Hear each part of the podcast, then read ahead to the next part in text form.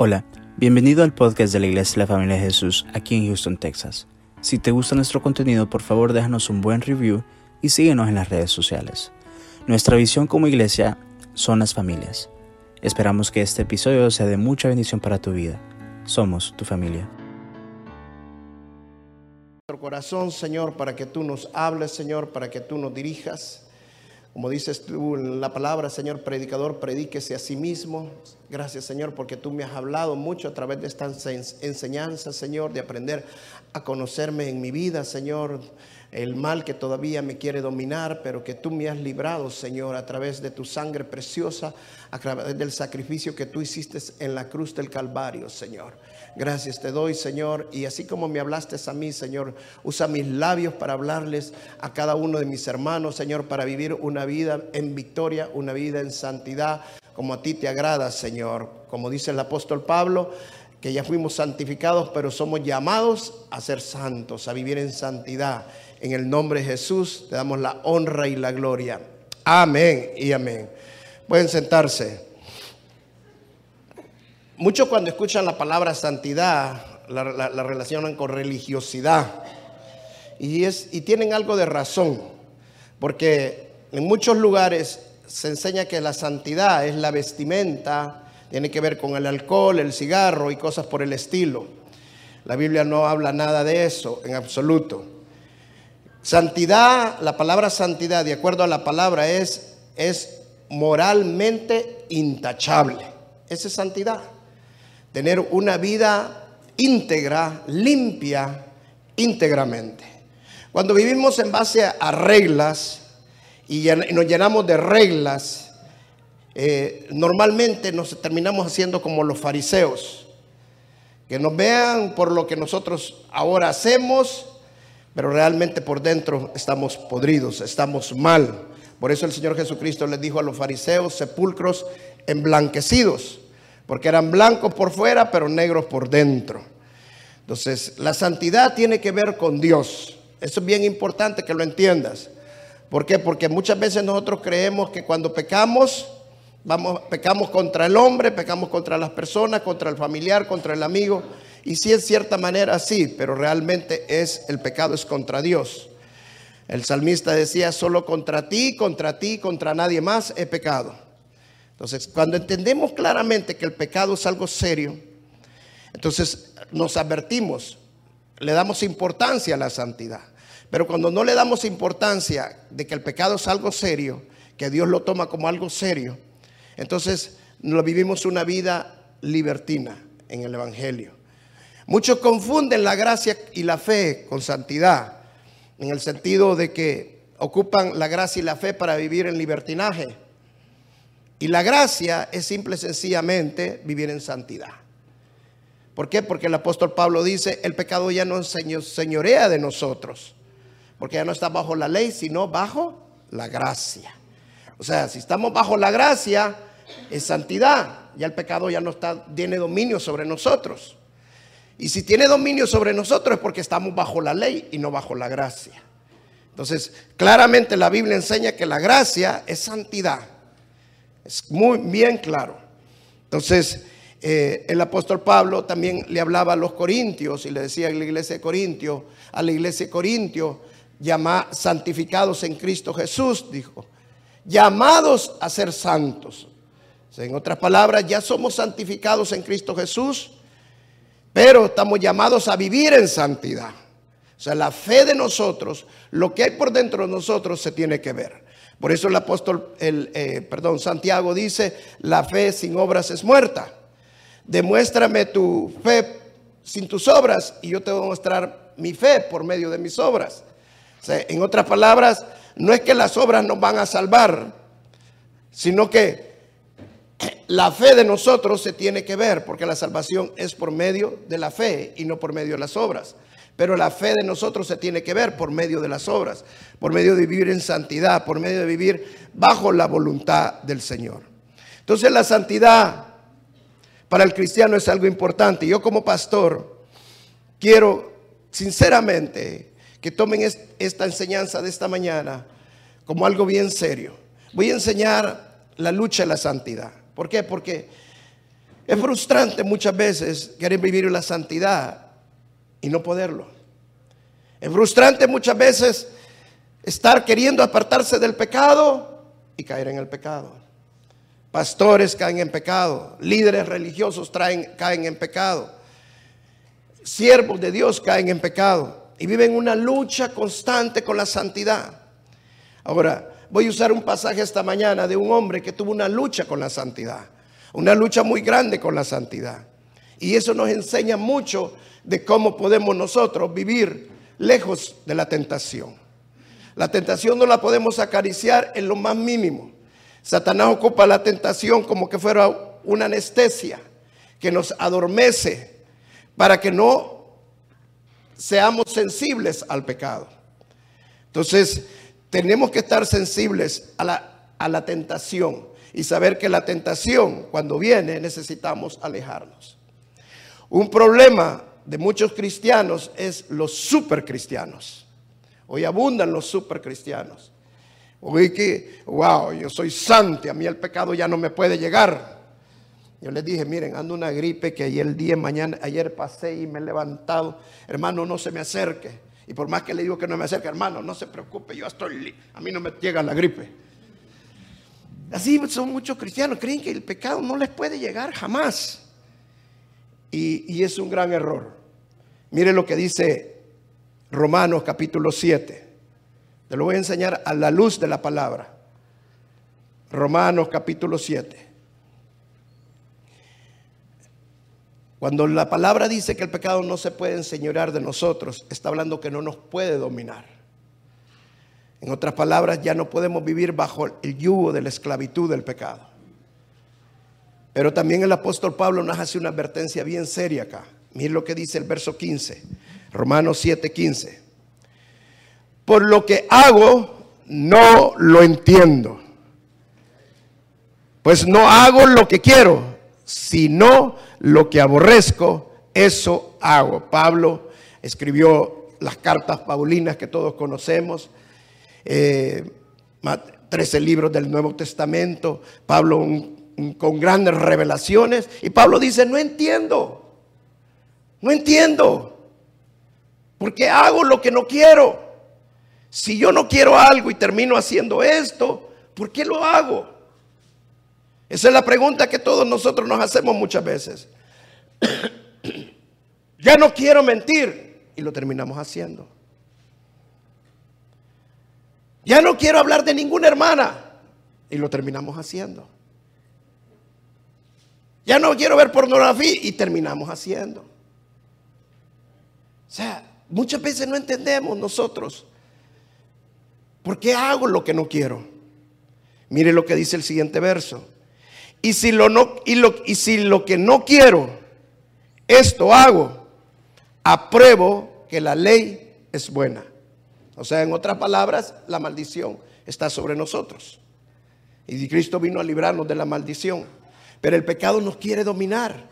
Él ya nos libró de la, maldición del pecado, nos libró de la maldición de la ley.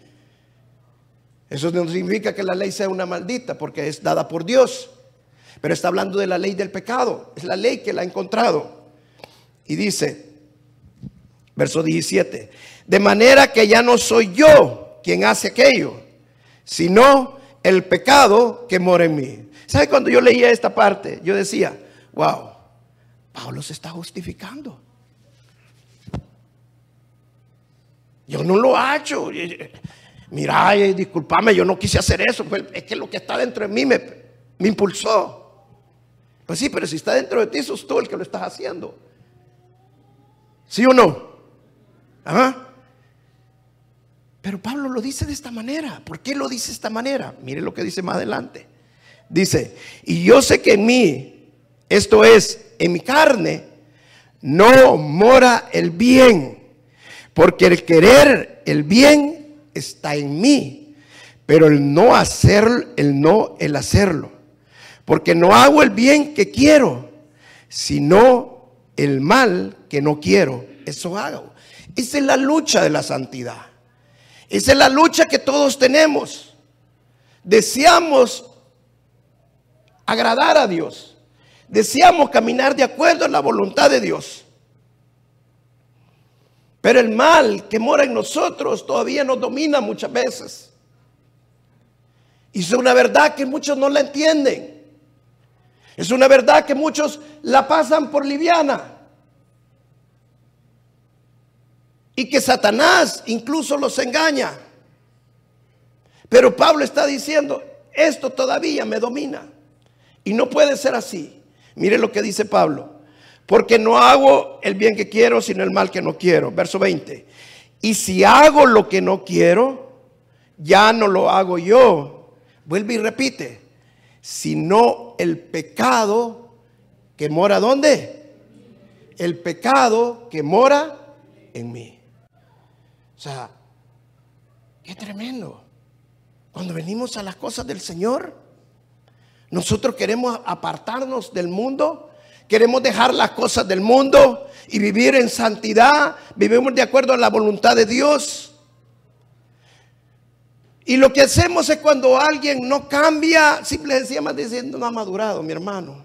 No, simple y sencillamente no ha entendido que el pecado mora en él. No ha entendido que hay un mal, hay una ley que necesita encontrar, que está en él o en ella. Mire lo que Pablo dice y el último verso.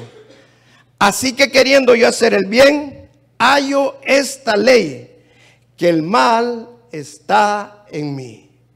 O sea, el apóstol Pablo, que no era cualquier persona, yo creo que nadie en los predicadores actualmente en el mundo podríamos compararlo al nivel de santidad de Pablo.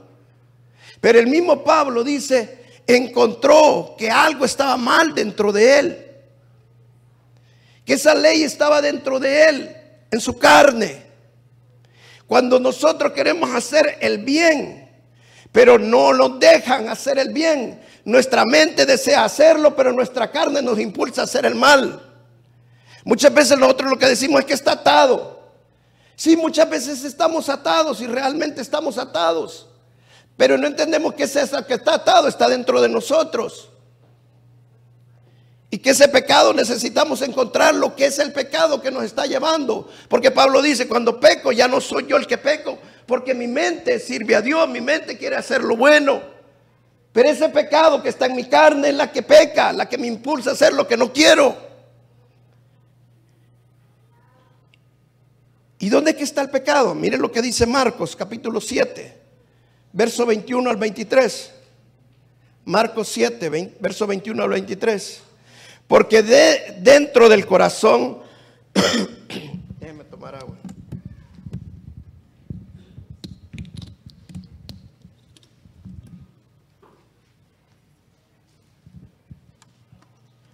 Porque de dentro del corazón de los hombres salen los malos pensamientos, los adulterios, las fornicaciones, los homicidios, los hurtos, las avaricias, las maldades, el engaño, la lascivia, la envidia, la malicencia, la soberbia, la insensatez y todas estas maldades de dentro salen y contaminan al hombre. O sea, ¿dónde está el pecado? En nuestro corazón, dentro de nosotros. Y tenemos que aprender a entender que si nuestro corazón no cambia, Vamos a seguir siendo dominados por el pecado. Por eso el apóstol Pablo más adelante dice en Romanos capítulo 12 que presentemos nuestro cuerpo como sacrificio vivo, santo y agradable a Dios. Y que renovemos nuestra mente para que podamos comprobar cuál es la voluntad de Dios, buena, agradable y perfecta. La palabra de Dios es la que va a traer la transformación a nuestro corazón. Porque la palabra de Dios es una espada de dos filos que penetra y corta y discierne los pensamientos y las malas intenciones. Corta, dice, entre el alma y el espíritu y el tuétano. O sea, la palabra de Dios es la que nos va a revelar lo que está malo dentro de nosotros. Mire cómo lo decía el salmista en el Salmo 139, verso 23 al 24. Examíname, oh Dios y conoce mi corazón. Pruébame y conoce mis pensamientos y ve si hay en mí camino de perversidad y guíame por el camino eterno. Imagínese el rey David que tenía un corazón de acuerdo a Dios. le estaba pidiendo a Dios que le examinara su corazón. Y no solamente le decía eso, sino que le decía, pruébame. ¿Sabe que hasta que estamos en medio de las pruebas, hasta cuando estamos en el medio del desierto de las llamas, es cuando empieza a salir lo malo que está dentro de nuestro corazón. Hasta, cuando, hasta entonces es revelado nuestras vidas muchas veces. Cosas que nosotros no queremos soltar. Porque el corazón, dice la palabra, es engañoso. En otras palabras, el corazón siempre nos va a excusar y nos va a justificar de lo mal que estamos. O sea, aunque estemos haciendo mal, siempre va a, estar, va a estarnos una excusa que está mal, pero no tan mal. A como están otros, pues también. Porque el corazón es engañoso. En otras palabras, por nosotros mismos no vamos a poder descubrir lo que está mal dentro de nosotros. Tenemos que hacerlo con la ayuda del Espíritu Santo y la palabra de Dios. Cuando nosotros leemos la palabra de Dios, la palabra de Dios revela lo que tenemos que sacar dentro de nosotros. Entonces la primera cosa que tenemos que hacer para huir de la tentación es conozca su corazón. ¿Qué fue lo que el apóstol Pablo hizo? Dice, he hallado, dice otra versión, he encontrado un mal que hay dentro de mí. Te voy a usar un slide que le pedí a mi hermano Johnny que lo, que lo ponga.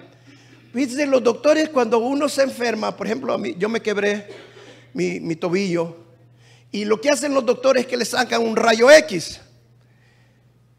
Aquí están unos doctores y están examinando el rayo X. Ahora existen los escáneres y muchas ayudas más. Pero ¿para qué es el rayo X? El rayo X lo usa el doctor para poder ver qué está, qué hay adentro de nuestro cuerpo, qué es lo mal que está en nuestro cuerpo.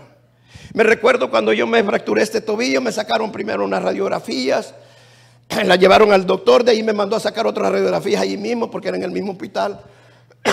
ya me pusieron en otra posición, me sacaron otra, la tercera vez me volvió a mandar, hasta que él estaba seguro cómo estaba todo dentro de mí.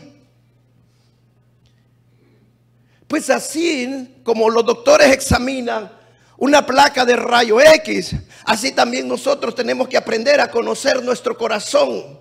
Tenemos que aprender qué es lo malo que hay en nuestro corazón. Dice el libro Proverbios que si un amigo viene y nos declara algo mal que está en nosotros, nos hace un favor en otras palabras. Pero que somos nosotros orgullosos. Este solo ve que lo que es mal, en mí. Hay veces yo me tengo que quedar con la boca bien encerrada y ponerme un zipper de... Porque me dan hermanita, hermanita, ay, por favor, Señor, ayúdame. ¿Y qué hago? Muchas veces orarle al Señor. Porque no va a recibir lo que yo le voy a decir. ¿Ah? Me ha tocado, hermano, que cuando están en el fuego, que están pasando momentos difíciles, me ha tocado decirle, hermano, ¿sabes por qué estás acá? Porque no has cambiado esto, hermano. Tú tienes este problema. Y sabe cuando estás en el fuego, ¿qué me dicen? Sí, ya me lo había revelado el Espíritu Santo. Entonces, si el Espíritu Santo te revela lo que es lo mal que hay dentro de ti, es para que conozca que ese mal que está en ti es el que te hace pecar. Que ya no sos tú el que peca, pero ese mal que todavía te domina es el que te hace pecar. Mientras no nos conozcamos, no vamos a poder dominar eso que nos está controlando. No vamos a poder evitarlo, sacarlo de nuestras vidas. Miren lo que los apóstoles le dijeron al Señor Jesucristo cuando pasaron por Samaria. Y no, no pudieron entrar a Samaria y los apóstoles estaban tan enojados. Y le dijeron, Señor Jesús, ¿por qué no les hacemos llover fuego del cielo y los achicharramos y que se acaben todos? Miren la respuesta que le dio el Señor Jesús. Y hubiera sido, sí, ¿verdad? Dámosle llover. Estos no quieren oír la palabra. Pero miren lo que el Señor Jesucristo les dijo. Porque ustedes no saben de qué espíritu sois. Wow. ¿A quién le estaba diciendo eso? A los apóstoles que andaban con él. En otra palabra, el Señor Jesucristo les había dicho, ustedes no se han aprendido a conocer ustedes mismos. ¿Cuál es el mal que todavía los domina? El mal de la venganza, El mal de querer hacerle mal al otro porque no te dejó bien en estas cosas. Y dice la palabra que oremos por nuestros enemigos. Pero como hay un espíritu que todavía te domina y no te conoces a ti mismo todavía, entonces mientras no te conozcas, ese espíritu te va a estar controlando.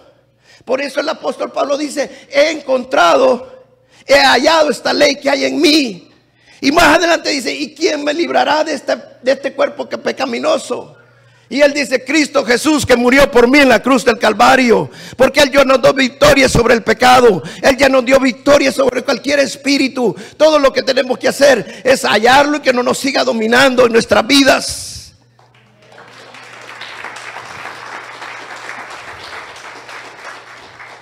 Pero no solamente hay que conocerlo, también hay que cuidar nuestro corazón.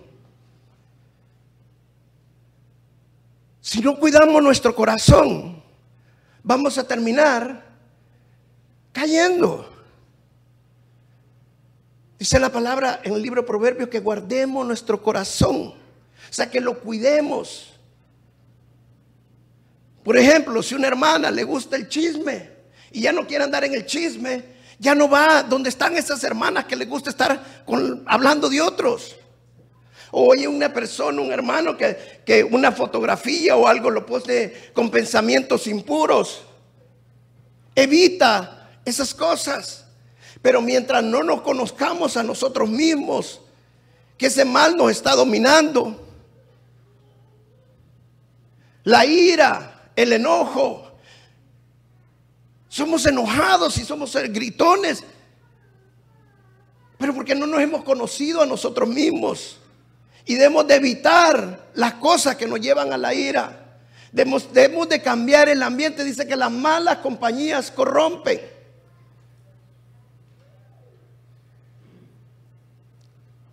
Póngase que una persona que le gustaba el alcohol vino a los pies del Señor y dejó el alcohol. Hermano, esa persona no puede volver ni a oler el alcohol. Porque si no ese espíritu lo vuelve a dominar, debemos de cuidar nuestro corazón, guardar nuestro corazón. Si no somos conscientes de cómo debemos de cuidar nuestro corazón, la tentación va a seguirnos tocando. No me pierda el, el caso cuando el rey David fue intentado cuando Jezabel se estaba bañando. El rey David salió al balcón y de repente vio a Jezabel bañándose. David dice, conoce mi corazón, pero ¿sabe qué había visto el rey David? El rey David se había apartado y no estaba guardando su corazón. Ah, no, si la culpable fue Jezabel, eh, ella es la culpable de que yo me he puesto porque se vuelva a bañar, pues.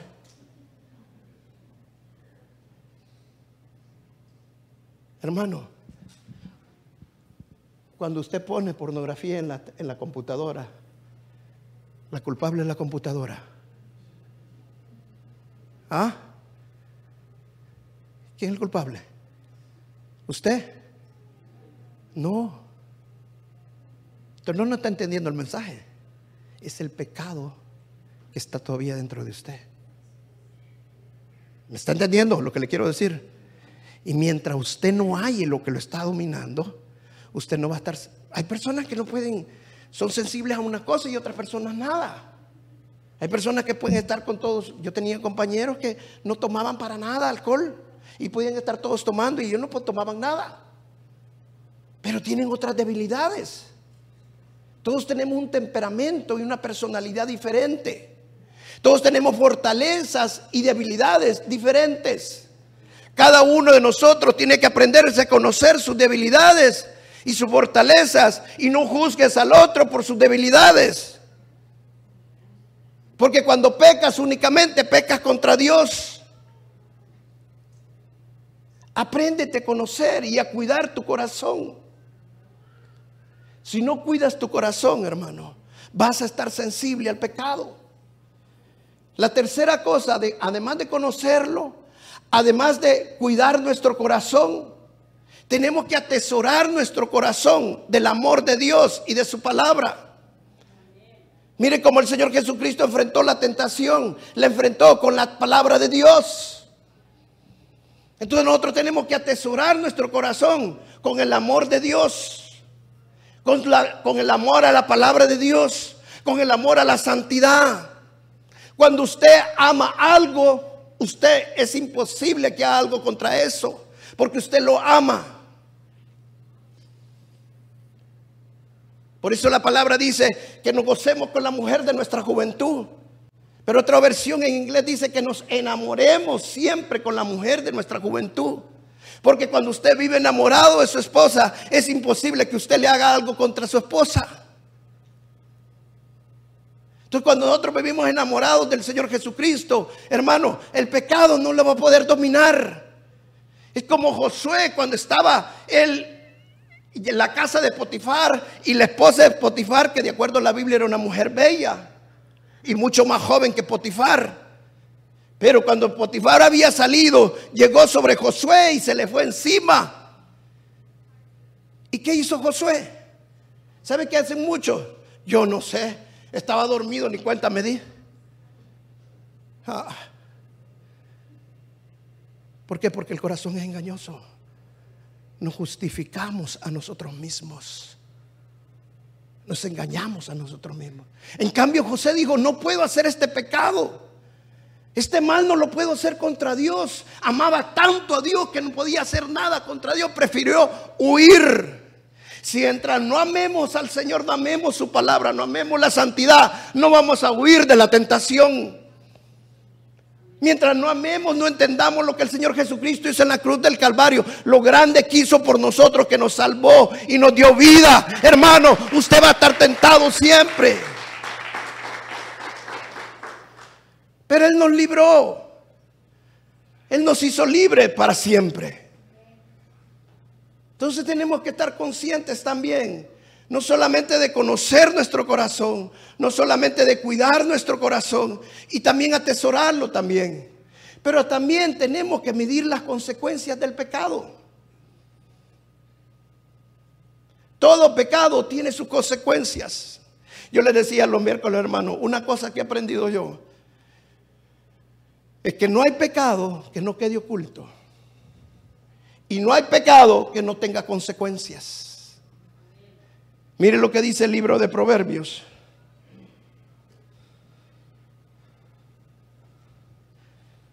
Capítulo 6, verso 27 al, 28. ¿Tomará el hombre fuego en su seno sin que sus vestidos ardan? O sea, ¿habrá alguien capaz de agarrar el fuego sin quemarse? ¿Andará el hombre sobre las brasas sin que sus pies se quemen? O sea, el libro Proverbio nos está diciendo claramente de que si te gusta acariciar el pecado, la tentación, y caes en el pecado, va a haber consecuencias. Entonces, cuando estamos siendo tentados, tenemos que aprender a medir las consecuencias. Por ejemplo, el adulterio de un hombre casado. Tiene que medir las consecuencias si mi esposa me puede dejar. ¿Por qué? Porque no, no supe detenerme. Mis hijos van a ser afectados. Mi propia vida va a ser afectada. Tenemos que aprender a conocernos a nosotros mismos, a cuidar nuestro corazón, a atesorarlo, pero también a medir las consecuencias del pecado. Dios quiere que vivamos en libertad y nos ha hecho libres. Te voy a dar un ejemplo para que tú entiendas cómo medir las consecuencias. En una ocasión fui a visitar a un hermano que le habían cortado el pie y estaba grave, la cosa estaba bien difícil. Y platicando con el hermano me dice, pastor, me dijo, esta es consecuencia que yo tomaba mucha Coca-Cola. Yo le dije, ¿cuánta Coca-Cola tomabas? Me dije. Yo me tomaba hasta 6 a 8 Coca-Colas diarias, me ¿Sabe cuánto trae de azúcar cada Coca-Cola?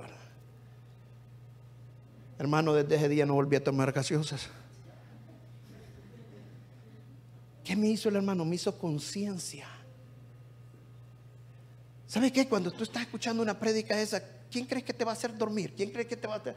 El enemigo no quiere que tengas no quiere que tengas revelación. Yo lo que estoy haciendo como pastor es dándote conciencia que necesitas medir que hay consecuencias del pecado y que necesitamos alejarnos del pecado. Ahora, ¿qué pasa si nosotros caemos en el pecado? Dice el Señor que vengamos a Él, confesemos nuestros pecados y Él los perdona y los olvida. Que Él nuestro pronto socorro y nuestro auxilio. La misericordia de Dios es más grande que los cielos. O sea, el Señor está dispuesto a perdonarnos. Pero un corazón arrepentido, no un corazón que se está justificando, sino un corazón que ha llegado a conocerse, a saber que hay algo mal dentro de él y que necesita cambiar y sacarlo de su vida. Dice la palabra que Cristo nos ha hecho más que vencedores. Cristo ya te dio la victoria sobre ese pecado. Si ya lo conoces, pónselo al Espíritu Santo y el Espíritu Santo va a romper esa cadena, va a romper esa atadura, porque Él te va a liberar. Él te hizo libre en la cruz del Calvario.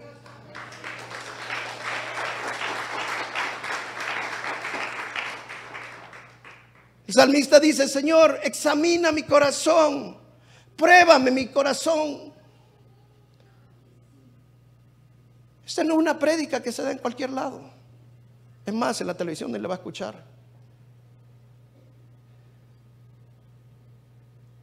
¿Sabe por qué?